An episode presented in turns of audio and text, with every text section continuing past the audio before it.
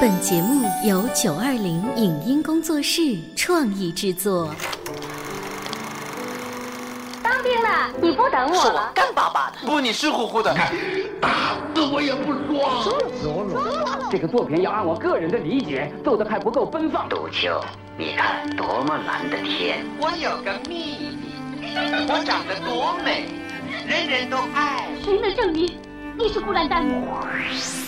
光影旋转的流金岁月，耳边重温的声声记忆。即使物换星移，年华不再，他们依然满怀温馨，沉淀着时代经典。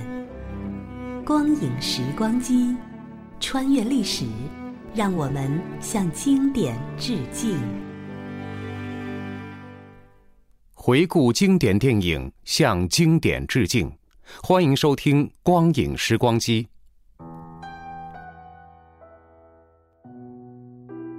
上个世纪七十年代末，饱受极左思想之苦长达二十多年的中国人民，终于迎来了思想解放的春天和拨乱反正的岁月。走出现代迷信的泥沼，摆脱沉重的历史枷锁。在迷茫中反思，在反思中觉醒，在觉醒中奋起，是那个时代的最强音。而在大转折的历史进程中，一向被视为政治晴雨表的文艺界，可以说是开风气之先。在突破左的藩篱、适应全民族反思的需要等方面，推出了一大批声名远播的作品。由安徽省作家、戏剧家鲁彦周先生创作的中篇小说《天云山传奇》，以及后来经过改编并由著名导演谢晋执导拍摄的同名电影，在当时轰动全国，一举获得全国中篇小说一等奖和电影金鸡奖、百花奖。这部小说和电影的成功，在当时是一个大事件。因为作品描述的是一曲爱情悲歌，是一幕人生悲剧，更是一页沉重的历史，所以很自然地激起了普遍的、强烈的社会反响。时至今日，每当人们谈论到1981年上映的这部影片时，依旧满怀感伤，更心存激荡。本期的光影时光机，我们将带您重温电影《天云山传奇》的录音剪辑上集。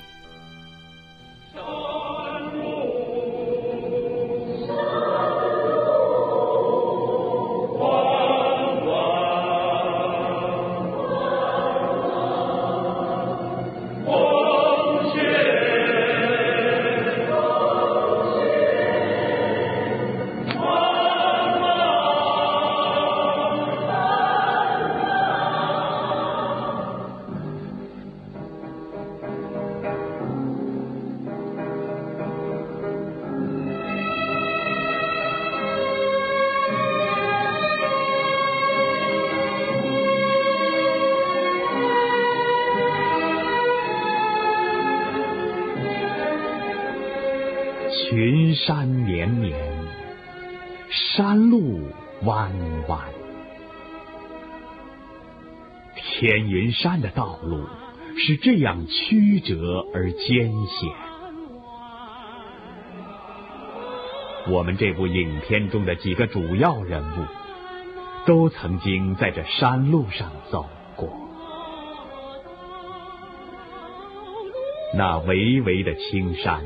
回荡过他们欢乐的笑声，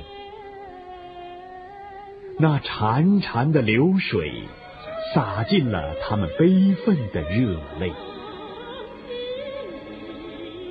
他们用自己的足迹，在天云山写下了一段传奇般的故事。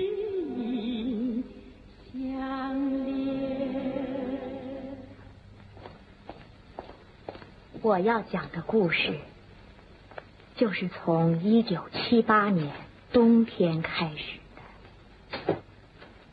我到组织部工作还不到半年，可是需要处理的错案冤案已有无数起。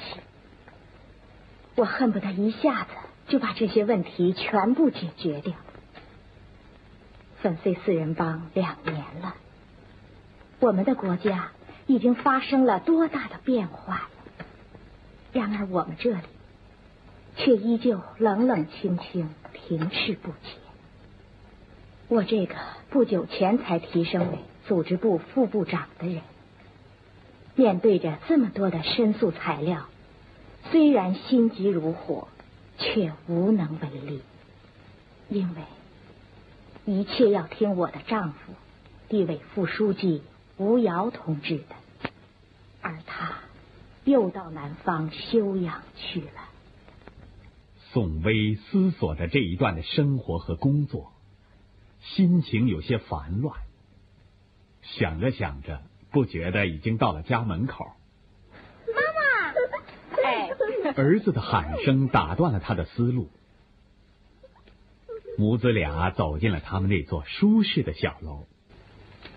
我丈夫来信了，他反而批评我有急躁病，这使我的心情更为不快。宋薇大姐，周瑜真来了。她是一位革命前辈的女儿，她开朗大方，思想解放。但是我万万没有想到，他这次的到来，却把我心灵深处的琴弦拨响了。呵，瞧你打扮的像一朵春花。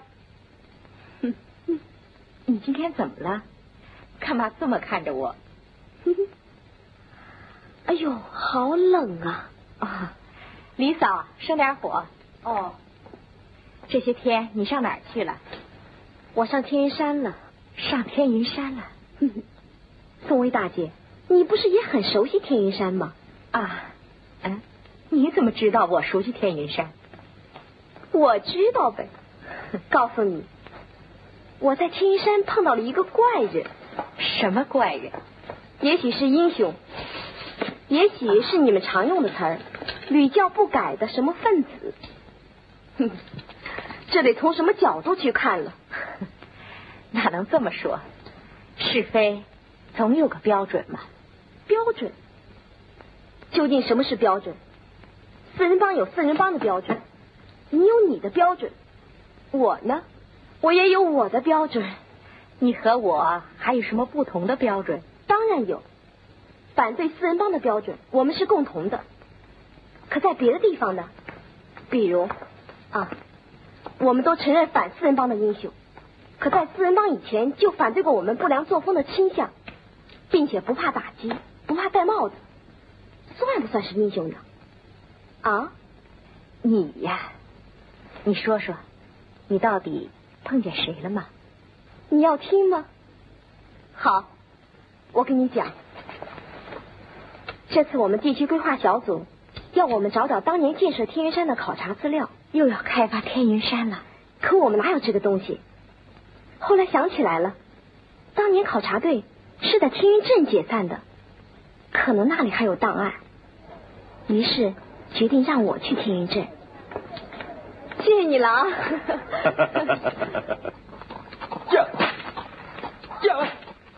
周瑜珍从县城搭上了一辆去天云镇的马车，赶车的。是一个四十多岁的中年人，在他身边的那个女孩子管他叫叔叔，可是看上去他倒是像他的助手和女儿。这些周瑜珍也顾不上细想，他只是兴致勃勃的浏览着沿途的景色。忽然车轮陷在泥坑里了，赶车人跳下车来去赶马。女孩子使劲的推着车轮子，可是车轮子一动也不动。呀呀！老牛破车破公路，我们天云山哪一年才能现代化？小凌云，你怎么也染上这种时髦病了？讽刺啊，挖苦啊，嘲弄我们生活里的某些现象，来表示自己的最新观点。这些都是很容易的，能解决什么问题呢？给，你去牵牲口。赶车人一边说着，一边和小凌云换了个位置，他自己来推车轮。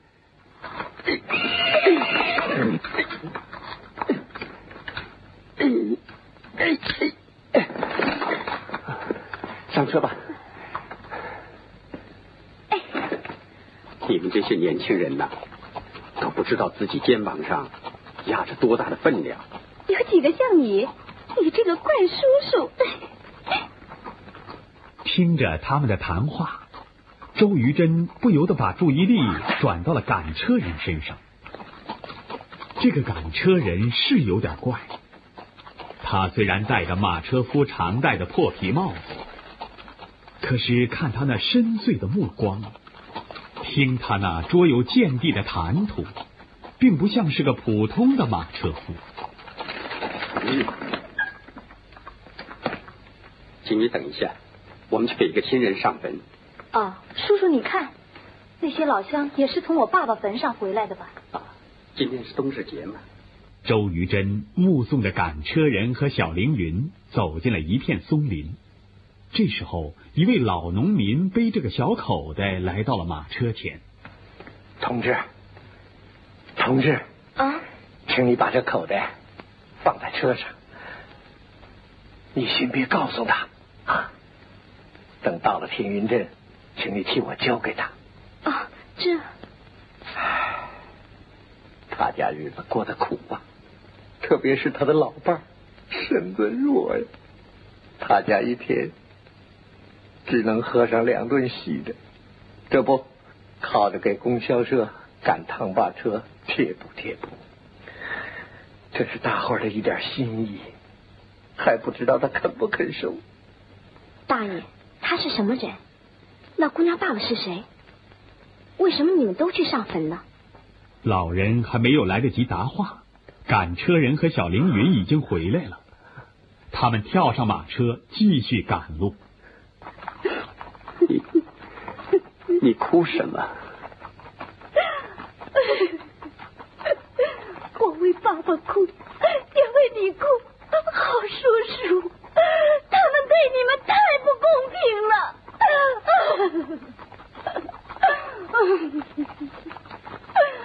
你不应该再赶马车，你应该为四化工作，你应该。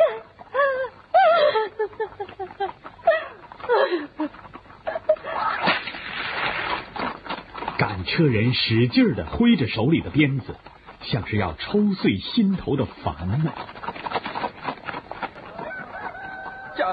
马车在天云镇供销社的大门口停住了。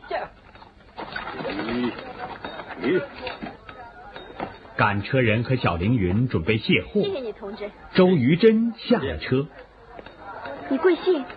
我姓罗，叫罗赶车。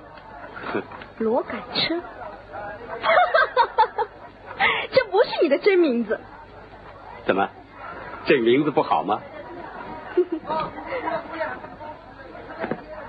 你也不像个赶马车的。嗯。叔叔，卸货吧。啊。啊，等等，这是那位老乡给你老伴儿。哦，你爱人的。赶车人解开口袋，看到口袋里面那一颗颗的红豇豆，他的眼睛湿润了。他猛地一转身，扛起了一个沉重的货包，走进了供销社的大门。这个时候，周瑜珍看见一位营业员来检查货物了。那位赶马车的是什么人？什么人？哦，老右派，老反革命。反革命？人家给戴的帽子。哦，哎，他叫什么名字？罗群。罗群。是的，罗群。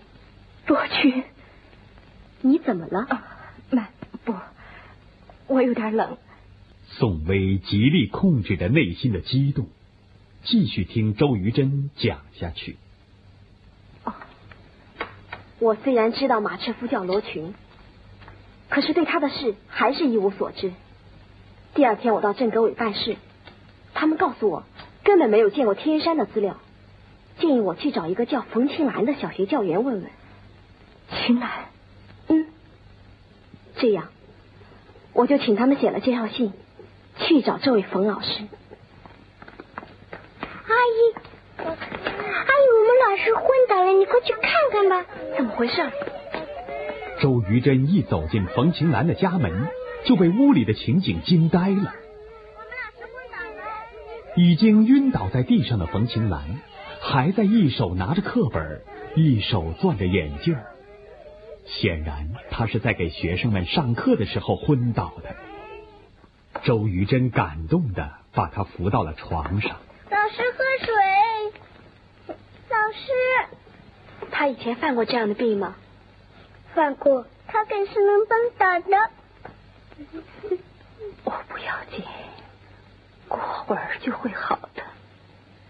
同学们，你们先回去吧。哦，你们先回去吧，让老师安静一下，我来照应他。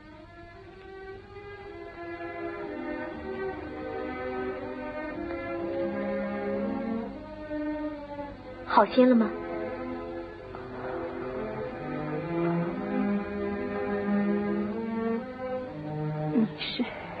你现在少讲话，喝水吗？周瑜珍把介绍信交给了冯晴岚，他开始观察这间低矮幽暗的小茅屋。墙角里放着几件简陋的家具，从窗子里射进来的几缕阳光，照在几排装着满满的书籍的旧书架上。墙边成堆成捆的书和资料，一直堆放到房顶上。看着这一切，周瑜珍吃惊的睁大了眼睛。难道这个普通的农舍里住的是普通的人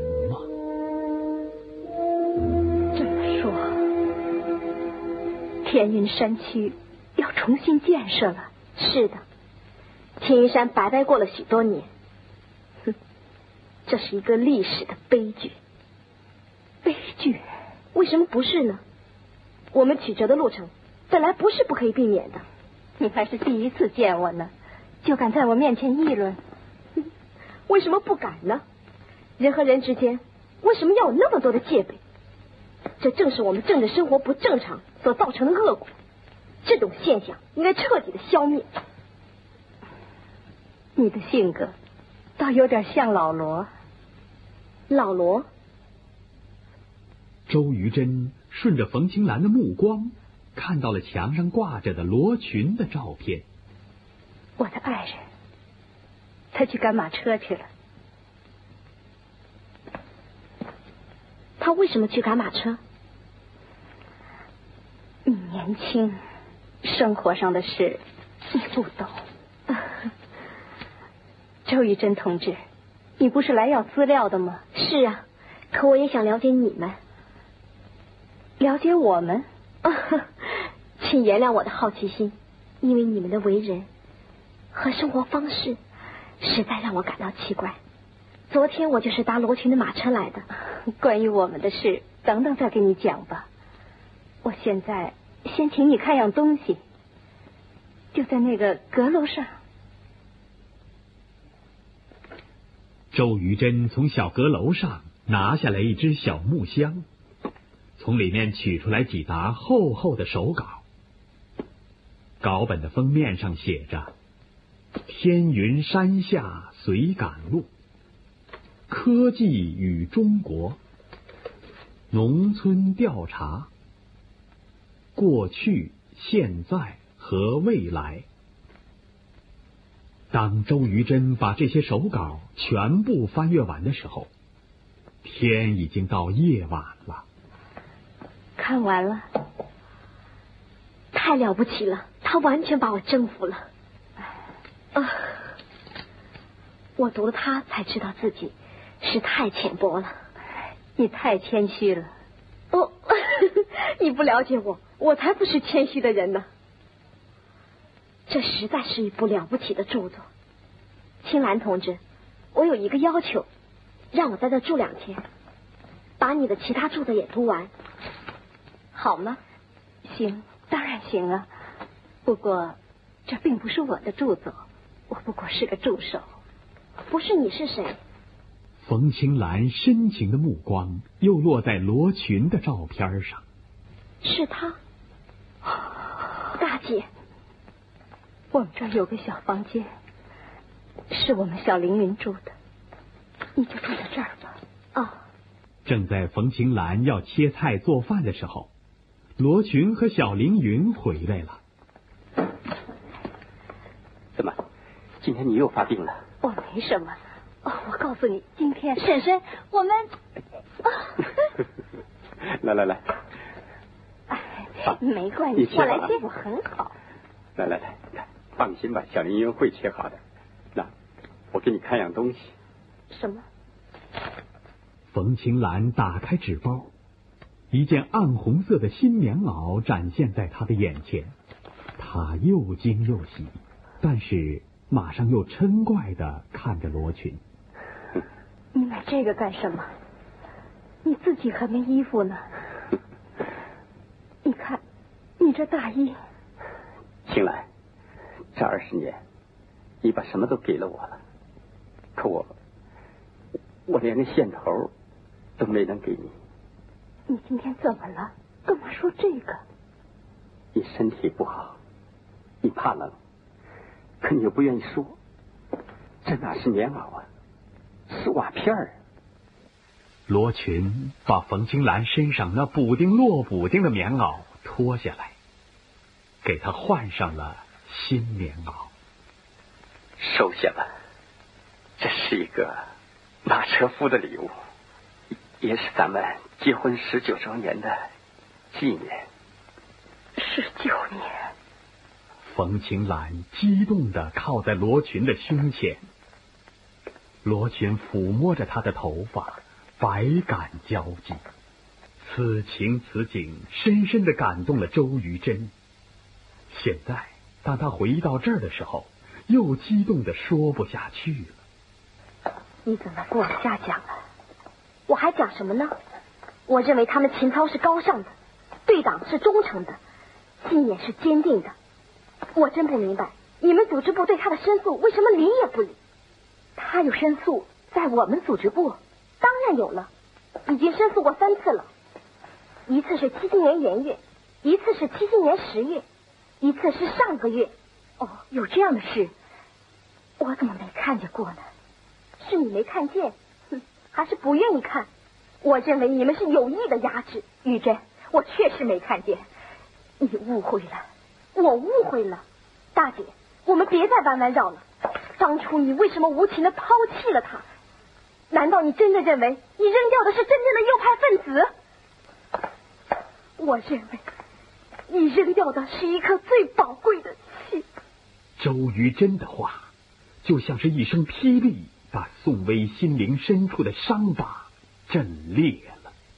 宋威再也抑制不住自己，心底里涌起层层波澜，一幕幕往事。又浮现在眼前。五十年代，我还是革命队伍里的小鬼，被保送进了学校。一九五六年春天，我毕业了，参加了天云山综合考察队，和我的好朋友冯晴岚一道进入了天云山区。那时候，我真是年轻啊。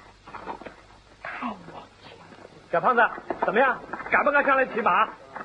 这有什么不敢的？你下来，我就上去。好。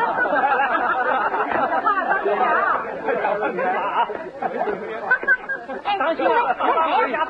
来呀！听见没有？我才不呢！当心摔断了脊梁骨。哎 哎，严肃点，下来，别这么开玩笑。这个如此一本正经的中年人，就是天云山考察队的政委吴瑶。队里的大多数人都很怕见他那张紧绷着的脸，宋薇和秦岚这两位好朋友到了驻地以后，就连到外边去玩的时候都在躲着他。秦岚，快走开，让吴政委看见了又要啰嗦半天。这个吴政委也怪，好像知识分子一天不安训，就要走上邪路。两个姑娘跑进了一个竹林，没留神把一个正在持枪打鸟的人撞倒在地上。等这个人从地上站立起来，宋威和秦岚才看清，这是一个魁梧而英俊的年轻人。你撞了这句很笑。你们这俩疯丫头，干嘛这么跑？玩捉迷藏呢？你把我们当小孩吗？不敢。哎，你们这是要到哪儿去啊？我们俩想上那古寨子。怎 么跑到这儿来了？我们有个政委好线人，我们怕被他撞见了。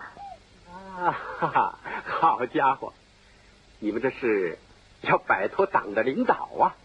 别扣帽子啊！我们都是从小就受党的教育的。什么叫党的领导？比你清楚。啊，好厉害呀！哎，咱不是要到古寨子去吗？嗯。我来给你们带路，怎么样？欢迎不欢迎？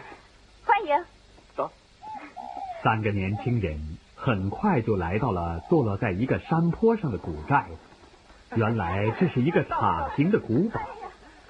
两个姑娘连蹦带跳的跑上了古堡的台阶，而那个小伙子却不声不响的掏出笔和本儿，对着古老的石碑抄写起来。细心的秦岚把这看在了眼里。哎，你看他在干什么？你抄这些干嘛？嗯，都是些封建的玩意儿。封建的玩意儿，这对我们开发天云山也会有好处的。有什么用啊？老顽固才喜欢呢。哦，那我是老顽固喽。哦。你们看，这上面告诉我们，封建守旧势力非常顽固。他阻挠一切进步思想进入天云山。还有，你们看，他为自己歌功颂德，好像咱们中华民族的文明已经发展到了顶点，再也不能发展。这些石碑所代表的那个时代是过去了，可是这种思想在我们同志中间并不是没有的，是不是？看不出，原来你是个学者呀。什么？天晓得，我是什么学者？两个姑娘用钦佩和好奇的目光注视着这位才学不凡的年轻人，他到底是干什么的呢？《天云山传奇》是粉碎四人帮后第一部对反右扩大化之后的整个历史过程进行批判性反思的文艺作品。他大胆地触及长期的政治运动给人们带来的沉重伤害，真实再现了各具特色的个体生命被抛进政治漩涡后的坎坷命运，缓解了长期浇筑在人们心中的快垒，成为文坛回春年代反思文学的代表作。欢迎您稍后继续收听《光影时光机》。以上节目由九二零影音工作室创意制作。感谢您的收听。